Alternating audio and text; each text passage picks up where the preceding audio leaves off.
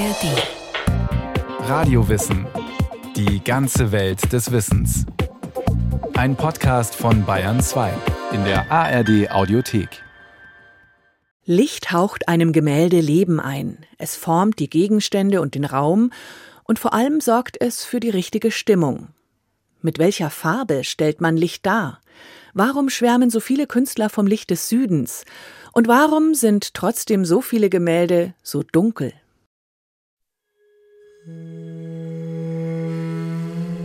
Im alten Griechenland, genauer gesagt in Sikion auf der Halbinsel Peloponnes, lebte der Überlieferung nach ein Töpfer mit seiner Tochter. Eines Tages verabschiedet sich der Geliebte dieser Tochter auf eine Reise. Um ein Andenken an ihn zu haben, setzt sie ihn seitlich vor eine Wand, stellt eine Lampe vor sein Gesicht und zeichnet den Schatten seines Profils an die Wand. Dieser von Plinius überlieferte Mythos gilt als die Geburtsstunde der Malerei. Und eines war selbst für diese einfache Konturlinie unabdingbar. Licht. Ohne Licht nichts los. Alles ganz knappe Formel. Bernhard Marz, Generaldirektor der Bayerischen Staatsgemäldesammlungen. Licht ist entscheidend für alles in der Wahrnehmung von Malerei. Da wäre zunächst mal das Licht, in dessen Strahlen das Kunstwerk entsteht. Bei Kerzenschein, wie die mittelalterliche Buchmalerei in den Skriptorien großer Klöster, oder bei Sonnenlicht, wie die Freilichtmalerei, an der Staffelei auf dem Feld, wenn sich Wolken vor die Sonne schieben und das Licht sich minütlich ändern kann. Dann sind da die Lichtverhältnisse, unter denen wir Malerei betrachten. Die Büffel und Antilopen früher Höhlenmalereien müssen im unruhig flackernden Fackelschein wie bewegt, fast lebendig ausgesehen haben. Es ist auch ein Unterschied, ob ich Wandmalereien im schummrigen Licht einer romanischen Kapelle mit kleinen Fenstern in dicken Mauern betrachte oder ob ich in einem gleichmäßig beleuchteten Museumssaal praktisch unter Laborbedingungen jeden einzelnen Pinselstrich eines Gemäldes analysieren kann. In der Schöpfungsgeschichte, Moses erstes Buch, da trennt Gott Himmel und Erde. Das ist ein erster Schöpfungsakt. Und der zweite ist, er schafft das Licht. Das skizziert vielleicht die Tragweite des Lichtes für alles, was kommt, für alles Leben, für alles Wahrnehmen, für alles Sehen. Und dann ist da das Licht im Bild. Gott schied zwischen dem Licht und der Finsternis, heißt es in der Bibel. Wo Licht ist, ist also auch Schatten. Mittelalterliche Buchmalerei und Fresken aber kennen zunächst keinen Schatten. Bis ins 15. Jahrhundert hinein werden Menschen, Tiere, Pflanzen und Dinge nicht beleuchtet. Sie leuchten von selbst. Das Gesicht des Heilands, Marias Mantel, Throne, Schafe, Palmwedel. Alles erstrahlt im sogenannten Eigenlicht. Es ist ein unnatürliches Licht, außerirdisch gewissermaßen. Der Betrachter blickt auf eine fremde Welt, in der andere physikalische Gesetze zu herrschen scheinen, als in seiner eigenen irdischen Schattenwelt. Mit Blick auf die Motive dieser Zeit die fast ausschließlich Szenen der christlichen Heilsgeschichte zeigen, ist klar, das Licht in der Malerei des Mittelalters ist ein Offenbarungslicht. 1522 malt Antonio da Correggio die Heilige Nacht. Das Bild in der Gemäldegalerie Alte Meister in Dresden zeigt das frisch geborene Jesuskind in seiner Wiege. Die Umgebung verliert sich im Dunkel der Nacht. Rund um das Kind ist das Bild allerdings extrem hell. Doch kein besonderer Lichtstrahl fällt auf die Wiege. Es ist das Kind selbst, das so leuchtet. Das Christuskind liegt in dem Stroh, wie die Bibel das berichtet. Und von dem Kind geht ein Glimmen, ein Leuchten, ein Strahlen aus, was die Mutter Gottes und die Hirten, die herbeigeeilt und die Engel, die herbeigeflattert sind, alle anstrahlt. Das ist das göttlichste Licht, was man sich nur vorstellen kann. Mittelalterliche Verkündigungsdarstellungen zeigen das göttliche Licht oft sogar ganz konkret. Eines der schönsten Beispiele dieses Motivs stammt von Fra Filippo Lippi und befindet sich in der alten Pinakothek in München. Über Maria und dem vor ihr knienden Erzengel Gabriel sieht man links oben Gott Vater. Von dort aus durchzieht ein Lichtstrahl in gerader Linie das gesamte Gemälde direkt auf Marias Herz zu. Mitten auf dem Lichtstrahl sitzt eine Taube und rutscht auf einer kleinen hellblauen Wolke auf Maria zu. Das ganze Bild ist von Licht, von natürlichem Licht durchströmt. Das hat der Renaissance-Maler genau gesehen, genau beobachtet. Auch in seinen Wirkungen, dass das Licht die Figuren plastisch macht. Aber es kommt eben der goldene Strahl als heiliges Licht noch dazu. Wir haben also verschiedene Bedeutungsebenen von Licht und Lichtstrahl. Licht ist elektromagnetische Strahlung. Es ist immateriell.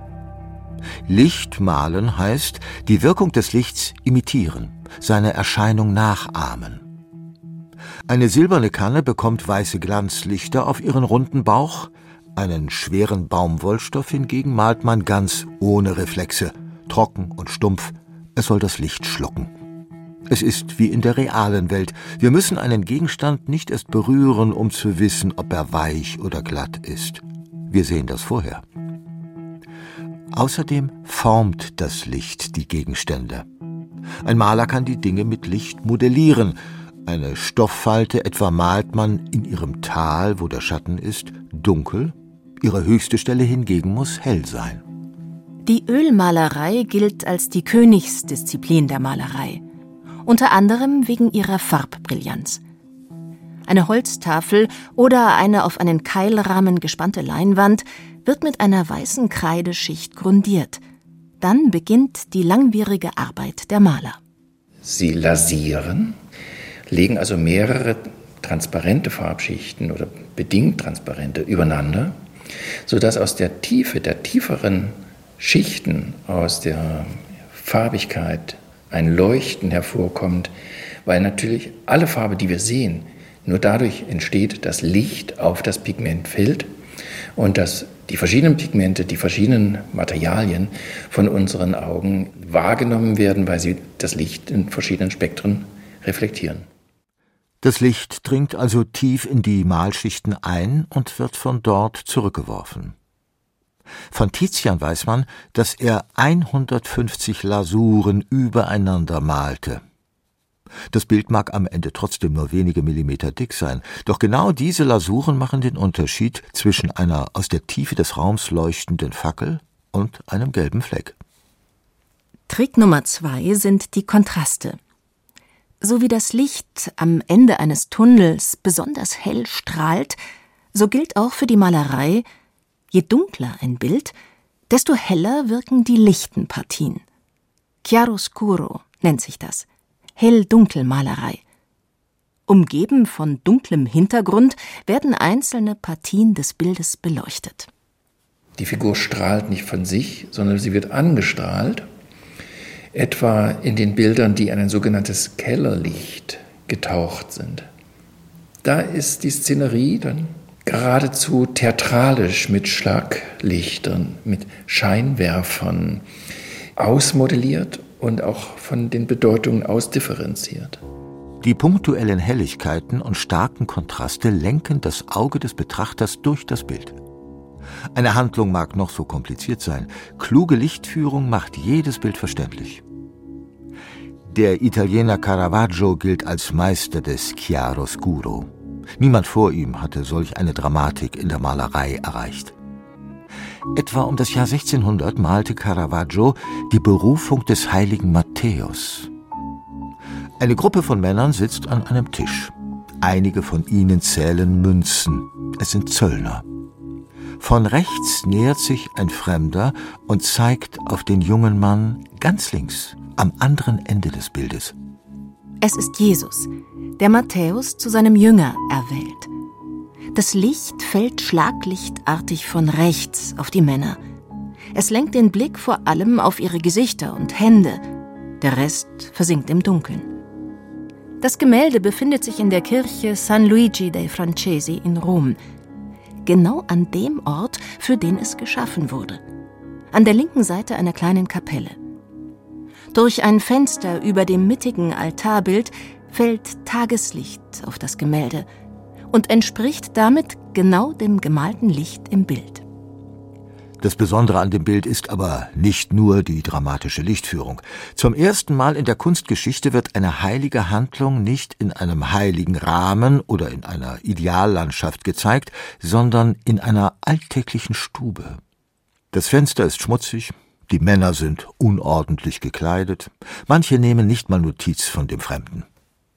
Es ist eine durch und durch profane, alltägliche Szenerie. Und dann kommt auch noch das Licht im Bild aus der Welt des Betrachters. Ganz im Sinne der Gegenreformation ging es Caravaggio hier darum, den Menschen das göttliche Geschehen nahezubringen, es in ihre Welt zu tragen.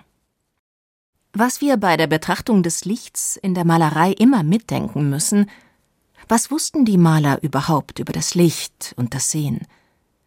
Im Altertum ging man wahlweise davon aus, dass das Auge einen Sehstrahl auswirft, der die Informationen über den Raum zurückwirft, oder aber, dass die Gegenstände über ihre Poren eine Art Strahlung aussenden, die in das Auge eindringt. Erst um das Jahr 1000 erkannte man den Zusammenhang zwischen Sehen und Licht. So richtig in Fahrt kommt das Wissen um das Sehen erst um das Jahr 1600. Das Wissen über Licht und Lichtbrechung wächst zunehmend, äh, es entsteht die Optik und es wächst die technische Raffinesse.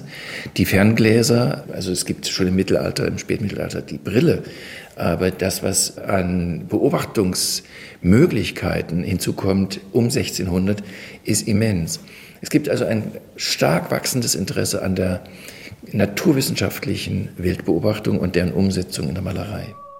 Adam Elsheimers Flucht aus Ägypten in der alten Pinakothek in München steht beispielhaft für das Interesse der Maler an Licht, Physik, Wahrnehmung. In kühlem, fast bläulichem Weiß steht der Vollmond am Himmel und spiegelt sich in einem Gewässer. Dieser Mond ist so detailliert gemalt, dass man die Krater auf seiner Oberfläche erkennen kann. Auch der Rest des Nachthimmels ist für die Zeit außergewöhnlich detailreich. 1200 Sterne hat Elsheimer hier wiedergegeben, darunter mehrere bekannte Sternbilder und vor allem die Milchstraße. Als milchig helles Band mit besonders hoher Sternendichte zieht sie sich quer über den Nachthimmel. Und neben dem kosmischen Licht, unten im Hintergrund ein Feuer, bei dem sich Menschen wärmen mitten in der Nacht. Das ist die nächste Verfeinerungsstufe, wenn man so sagen kann. Die verschiedenen Qualitäten, das kältere Sternenlicht und das wärmere Feuer. Das Bild ist eine Sternstunde der Kunstgeschichte in doppeltem Sinn. Elsheimer malte den Himmel so genau, dass Astrologen das Bild exakt datieren konnten. Es zeigt den Himmel über Rom am 16. Juni 1609 um 21.45 Uhr. Und Elsheimer muss den Himmel durch ein Fernrohr gesehen haben, das erst ein Jahr zuvor in den Niederlanden erfunden worden war. Denn bei solch hellem Vollmond hätte er die Milchstraße mit bloßem Auge gar nicht sehen können. Der Barockmaler zeigt hier nicht nur, was er sieht, sondern auch, was er weiß und vor allem, was er kann. Bis hierhin könnte man den Eindruck gewinnen, die Kunstgeschichte kenne nur Nachtbilder. Dabei ist die Sonne die hellste Lichtquelle von allen. Keine Lampe, kein Feuer und kein Vollmond kann es mit ihrer Strahlkraft aufnehmen. Doch die Landschaft setzt sich erst im 17. Jahrhundert als Motiv durch. Dazu musste sich die Malerei erst aus dem konfessionellen Kontext lösen. Einer der ersten Maler, der die Sonne ins Zentrum des Bildes rückt, ist der Franzose Claude Lorrain. Lorrain ist bekannt für heitere, idyllische Ideallandschaften, in denen es nie regnet. Eines seiner Bilder in der alten Pinakothek zeigt einen Seehafen bei untergehender Sonne. Lorrain malt hier die Sonne selbst. Sie ist zugleich Lichtquelle und Hauptmotiv. Wir sehen ein Aufstrahlen am Firmament. Wir sehen, wie die See, die Architekturen, die Staffagefiguren, die Schiffe, die ferne Landschaft, wie alles ins Licht getaucht ist. Und er geht sogar noch weiter. Er zeigt auch die Spiegelung der Sonne auf dem Meer. bei Sonnenuntergang, bei Sonnenaufgang, also immer auch mit starken emotionalen Komponenten. Claude Lorrain ist der Meister des Lichtes schlechthin. Er ist allerdings nicht der einzige Maler, den man Meister des Lichts nennt. Auch der britische Landschaftsmaler William Turner, ein großer Verehrer Lorrains, wird gern als Maler des Lichts bezeichnet. Die Kunsthistorikerin Karin Althaus. Es ging ihm total um Malerei, Landschaft, um Wetter, um Wetterphänomene und eben auch um Licht und wie Licht in Farbe übersetzt werden kann. Turner interessierte sich für Licht und Luft in den unterschiedlichen Erscheinungsformen, für Wolken und Rauch, Staub und Ruß. Er malte das brennende Parlament in London, einen Schneesturm in den Alpen, rauchausstoßende Lokomotiven oder Dampfschiffe im Hafen. Er kannte viele optische Effekte, zum Beispiel, dass weit entfernte Gegenstände durch die Trübe der Atmosphäre bläulich erscheinen. Berühmt wurde Turner vor allem mit seinen späten Werken. Es sind Bilder, in denen sich die Formen langsam auflösen. Häuser, Brücken, Bäume und Menschen zerstäuben regelrecht im Licht. Vielleicht hat auch Turner als einer der ersten begriffen, wenn man Licht darstellen will, dass halt dann die Kontur eines Berges nicht mehr das Zentrale ist, sondern wirklich das, was das Licht mit der Atmosphäre macht, zum Beispiel. Maler lieben das Licht. Und zwar nicht nur den strahlend hellen Schein der Sonne oder spektakulär flackernde Fackeln in der Nacht. Auch über die warme Stube der Bürgerlichkeit lässt sich mit Licht erzählen. Wohnzimmer mit Menzels Schwester heißt ein Gemälde von 1847. Der Berliner Adolf Menzel malt hier den Blick in ein Wohnzimmer. Im Hintergrund sitzt die Mutter an einem Tisch und näht oder stickt. Vorn im Bild steht die Schwester des Malers. Sie lehnt am Türrahmen mit einer Kerze in der Hand. Bernhard Marz. Wir haben also in einem Raum zwei verschiedene Lichtquellen. Wir haben die völlig verschattete, abgewendete Figur der Mutter. Und wir haben die von unten, von der Kerze her, anmutig beleuchtete Schwester in deren Augen sich das Licht mit einem winzigen weißen Tupfer spiegelt. Zwei Lichtquellen, zwei Frauen, zwei Tätigkeiten. Die Mutter bei der Handarbeit, die Schwester selbst vergessen. Sie scheint zu träumen, auf jemanden zu warten. Eine äußerst private, intime Szenerie. Menzel, der exzellente Beobachter, führt uns in eine persönliche Sphäre hinein, in ein dunkles, braun, grün, gelb, toniges Zimmer, äh, erhöht, er hebt die Lichter heraus bis hin zum weißen Saum am Ärmel der Schwester und er feiert das Licht in einem bürgerlichen Raum. Zu den Höhepunkten der Inszenierung durch Licht in der Malerei gehören zweifelsohne die Bilder der Impressionisten. Sie machten es sich sogar zur Aufgabe, das Licht selbst zu malen, in all seinen Nuancen. 1893 und 94 malte Claude Monet insgesamt 33 Bilder der Kathedrale von Rouen. Immer die gleiche Ansicht. Die Westfassade mit ihren großen Portalen und dem Rosettenfenster, aber zu unterschiedlichen Tageszeiten. In grau-blauem Morgennebel, bei Sonnenuntergang in glühendem Goldgelb, in rotes Licht getaucht oder mit harten Schlagschatten im gleißenden Mittagslicht. Mit kurzen, schnellen Pinselstrichen fängt er die flüchtigen Effekte des Lichts und der Atmosphäre ein. Es geht Monet nicht um die Architektur und auch nicht um Heuhaufen, von denen er ähnliche Bildereien malt. Es geht einzig und allein um die verschiedenen Qualitäten des Lichts.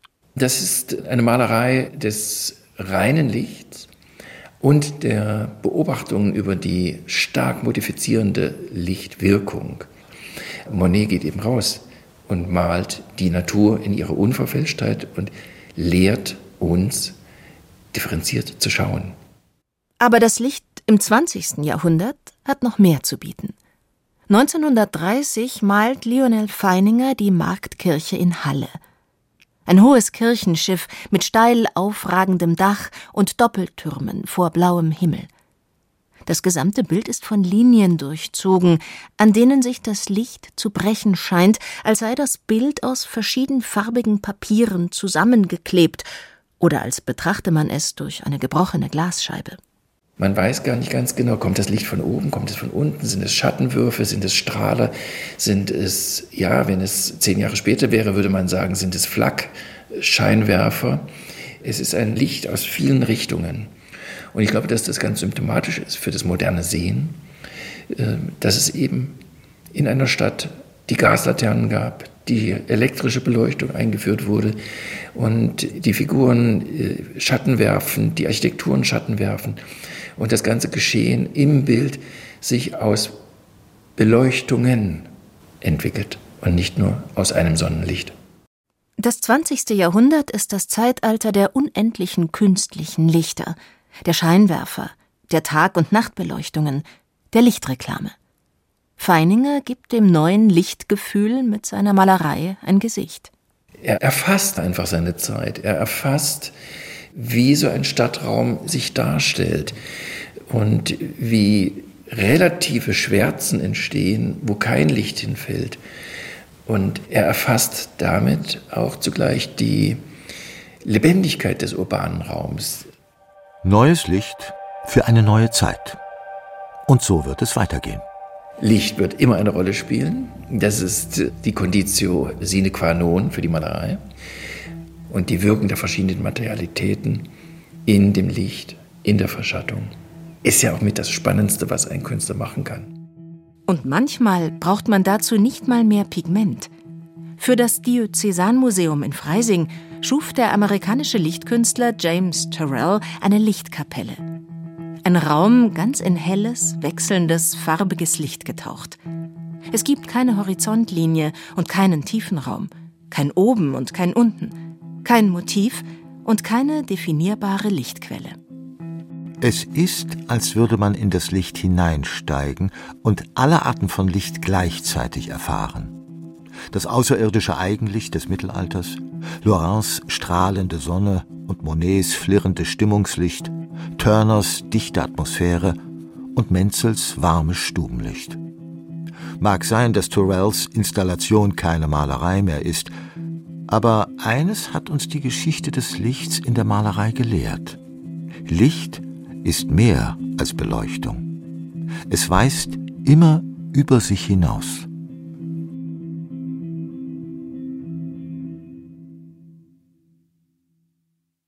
Das Licht in der Malerei. Ein Radiowissen von Julie Metzdorf. In der ARD Audiothek und wo es sonst Podcasts gibt, finden Sie noch viel mehr von Radiowissen über einzelne Künstlerinnen oder Epochen oder auch eine Folge über die Anfänge menschlicher Kultur und quasi die Erfindung der Kunst. Viel Spaß beim Stöbern.